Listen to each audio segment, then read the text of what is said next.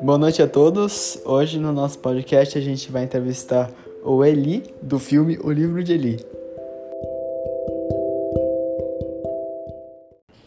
Como você descobriu que aquela mulher pedindo ajuda no meio da rua era na verdade uma emboscada?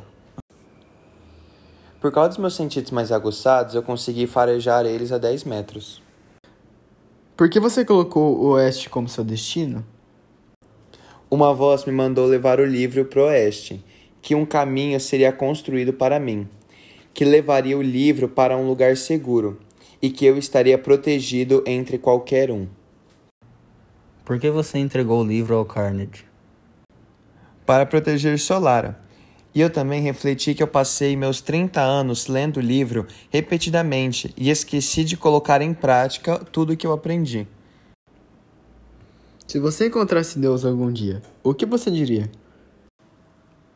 Obrigado por me guiar sem hesitar através de inúmeros obstáculos no meu caminho e por me manter determinado quando o mundo parecia perdido. Agradeço sua proteção e pelos seus sinais ao longo do caminho. Muito obrigado a todos que nos acompanharam e ficamos por aqui.